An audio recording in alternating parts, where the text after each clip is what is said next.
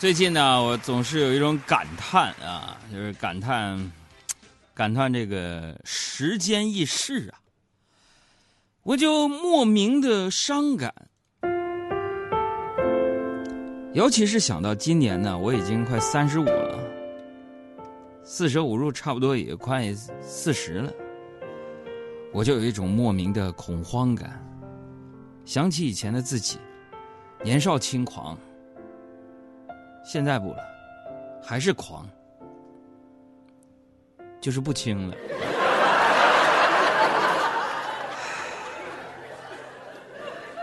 七十公斤啊，七十公斤。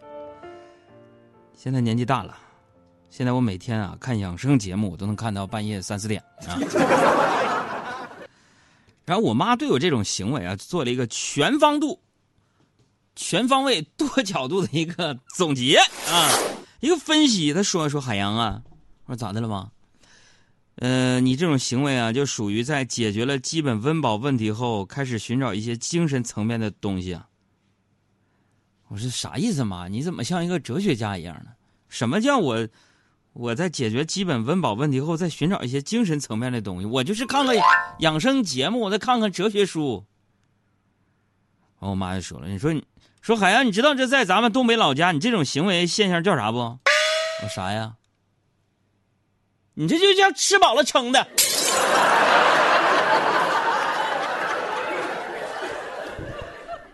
不开玩笑，各位，不开玩笑。最近我真的非常关注身体健康，我觉得身体太重要了。今天早上和楼下餐厅老板聊养生，哎，我最近呢就跟朋友见面，经常聊养生的事儿，啊，怎么样能祛湿？是怎么样能够让自自己的这腰肌劳损缓解？怎么样让我这个声带息肉不要再复发？啊，等等。今天早上，我跟那个楼下餐厅的老板就聊养生，啊，他就问了，说，说我是一早餐店的一老板啊，海洋，我问你个问题。我说您说，我老听你节目，你不是老能回答问题吗？今天我就问问你，说你们这些长期不吃早餐会有什么影响？我说啥影响对身体不好呢？不仅如此，我说还有啥？你们长期不吃早餐，会影响我的生意啊！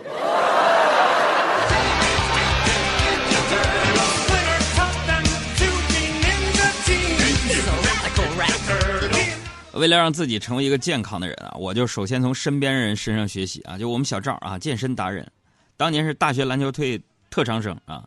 毕业这些年呢，也在一直坚持打篮球和健身，加上这个饮食控制的非常好。总的来说呢，他的人生就是没有什么碳水化合物带来的那种乐趣啊。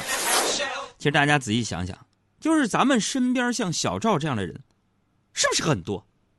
就是为了健康，过着在我们看来就相当有病的那种生活。蔬菜只能水煮的，盐都不能放；吃鸡腿水煮的，连盐都不能放。好不容易爬到食物链顶端，你这难为自己。我健康的活着，不就是为了多吃够好吃的吗？一生当中，朋友们陪伴我们时间最长的是谁？是我们自己。是么么么。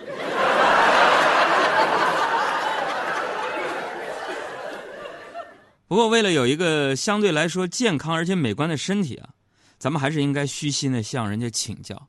为什么？比如说，作为我这行，为什么我需要一个 看起来健康的、美观的身体呢？就是说，你比如说，我做电台主持人，我又录电视节目，如果我没有一个 就是相对看起来漂亮的外表的话，就每当我录完电视节目，导演给我发当天拍的节目片段的时候，我都恨不得把手机砸了，就是太胖了。每当这个时候，都引发我跟摄像还有后期老师的矛盾。为什么就不能避开我的双下巴？为什么在我低头的时候，你你不拍个全景？为什么你要拍我的侧脸？为什么我那丰厚的第二个下巴你要给它拍出来？不影响你节目收视率吗？不影响你节目画面吗？有朋友就说了：“哥，真有那么胖吗？你发过来看看。”朋友们，明天中午。十二点三十五，明天是端午节嘛？CCTV 一就会播出《相聚中国节》端午特别节目，啊，CCTV 一，就是央视综合频道。各位可以告诉你的七大姑八大姨播出时间。然后明天的节目三四个小时，我们有六七个主持人。嗯，我出现的位置应该是一个小时之后吧，也就是说十三点五十左右。朋友说：“哥，这跟你胖有什么关系？”朋友们，我要引出接下来这个关键词。关注我的微信号了吗？加我的微信，我的微信是三个字，呃，海洋说，海洋说，呃，大海的海，阳光的阳，说话的说，啊，然后呢，关注完没有？好，然后回复“端午”两个字。回复“端午”两个字，你就能看到明天即将播出的节目的片段。我向地球人保证，这节目没有播出之前，我是提前剧透了给你们，保证这是明天这个节目我第一次把片段给大家贡献出来。咱就有这个便利啊！给我们公众号回复“端午”两个字，你就看看我到底胖不胖。我真的，我最近胖的不行了。回复“端午”两个字就可以看一下。然后我们今天奖品怎么送？就是你把。你看到这个视频，转发到你的朋友圈，并且说，明天中午十二点三十五，看海洋主持的《相聚中国节》啊！我出现时间是十点五十三点五十啊！你说十三点五十也行。然后你截图发过来，我看谁的文案好，送礼物给你。那有朋友就说了，哥，同你的环节出现在十三点五十，那前面有别的主持人，你为什么只宣传你出现那个时间？我我管他呢。好，这解释了我为什么要有一个相对好看一点的身材，啊，小赵非常乐意带我一起运动嘛。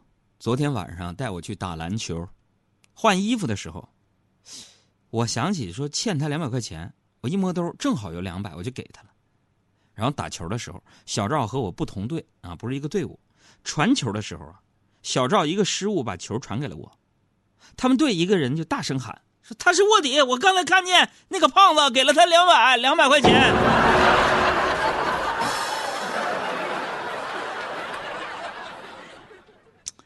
球就打球呗，说谁是胖子，是不是？就说的好像你给我们公众号回复“端午”两个字，你抓到我胖的证据了似的。胖子胖子，你看音效老师你也跟我闹，你说说。就我们这样一个胖子，我容易吗？本来想通过打篮球、健身什么的来一个咸鱼大翻身，没成想，没成想，咸鱼没翻身，我这个咸鱼，我我粘锅了，我。哎呀！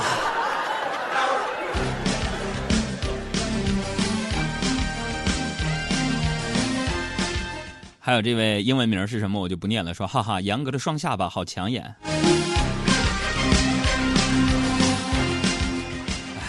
这个我从昨天开始晚上已经不吃饭了，真的，昨天就吃了四个面包。哎，但是其实呢，这个肥胖对一个人的健康呢，真的是有影响的。各位不开玩笑啊，还是建议大家适当的健减肥啊，健身，不要像我这样，等你尿酸高起来，你才追悔莫及啊。我现在尿酸高，体内嘌呤物高，我这个人就是对自己盲目自信，真的。现在我哎呀呀，特别后悔。我对自己盲目自信的最典型的案例就是每次出去吃饭，菜全都点多了，你知道吗？听说现在很多年轻人呢，都会因为自己身材忽胖忽瘦而焦虑，但是我就不会，就忽胖忽瘦这个词儿不属于我，我从来都是忽胖忽忽胖的。你们就说这人哈，也是真是奇怪，就平时你看我不见得我多吃，也不爱吃，但一旦。需要管住嘴的时候，满脑子回荡的都是这样的一首现代的唐诗，是吧？床前明月光，鸭血粉丝汤，人比黄花瘦，犹记红烧肉。秋高冬梨采桑菊，犹记那盆水煮鱼。一枝梨花压海棠，青椒干煸溜肥肠。人生若只如初见，一碗金氏牛肉面，问君能有几多愁？好，我们今天互动部分就接下句啊。问君能有几多愁？大家编一个和吃相关的一个诗句啊，然后同时随便聊点什么。我先比如说打个样：问君能有几多愁？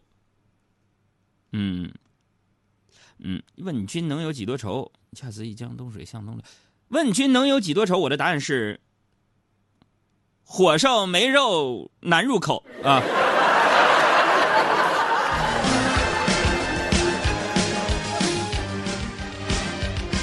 这个问一下兜兜带带，就说视频呢？视频呢？哎，大家看不到视频吗？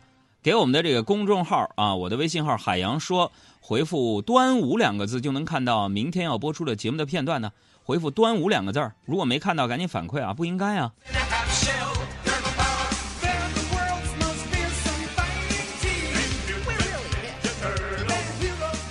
呃，听说很多胖子像我这样都是潜力股，有这样的一种说法啊。是一般我跟你讲，你们先回复“端午”两个字，你看看我胖的样你等着我瘦下来的，你等我收起来吓你一跳，啊！我小时候啊，我长得不好看，嗯，但是父母呢始终相信什么，就是丑小鸭会被变成天鹅的。哦，我妈特别相信，没事孩子，海洋，现在丑点没事丑小鸭能变成白天鹅。长大之后的某一天，那是一个雨天，我爸就仔细端详着我的模样，语重心长的对我说：“什么孩子？哎，我说爸，哎，把把鼻鼻涕擦一擦，哎呀。爸啥事儿？妈爸，孩子，哎呀，这孩子，你看把我整糊涂了。儿啊儿啊。”这人长相啊，爸没事你说了，我长丑没事嗯，丑小鸭我会变成白天鹅的。不 是不是，海洋，你坐下，你坐下，把鼻子擦一擦。爸是跟你说呀，把这个故事忘了吧。你呀，你你还是用功读书吧。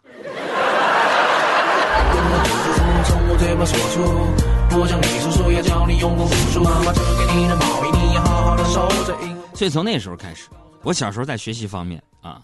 挺用心的，但是越用心越迷失自己，说不出说出来就不怕大家笑话啊！就我当年和同桌之间，曾经发生过一段这样啼笑皆非的对话，啊，语文课上，我同桌啊向我求证，说海洋，啥事儿？这首词是辛弃疾写的？我当时正走神呢，我说啥辛弃疾写的？我怎么知道？可能是星期天吧。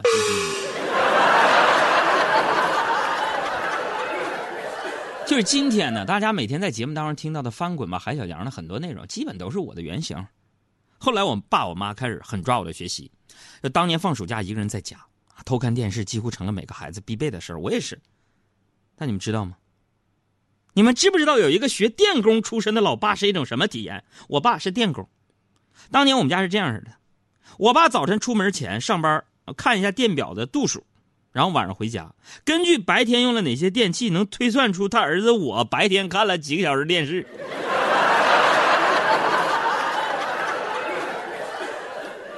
小时候每次犯错误，我爸都会狠狠的打我一顿，而我妈都在旁边一边替我求情，一边流着眼泪心疼我。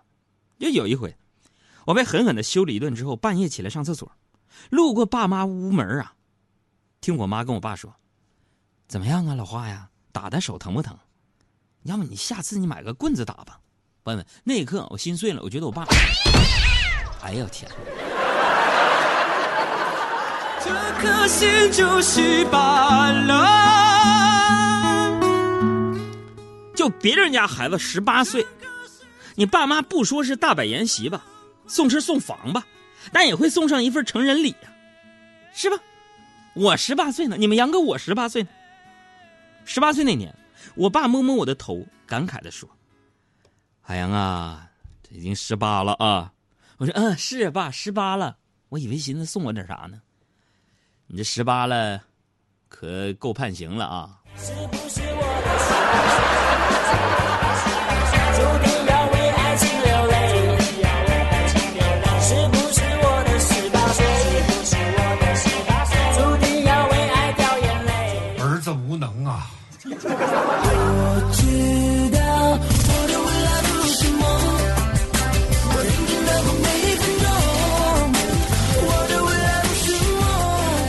这里是海洋现场秀，呃，这一首歌呢来自于胡彦斌的《我的未来不是梦》，送给大军、小玉、王兰以及今天所有过生日的朋友。这首歌是送给你们的。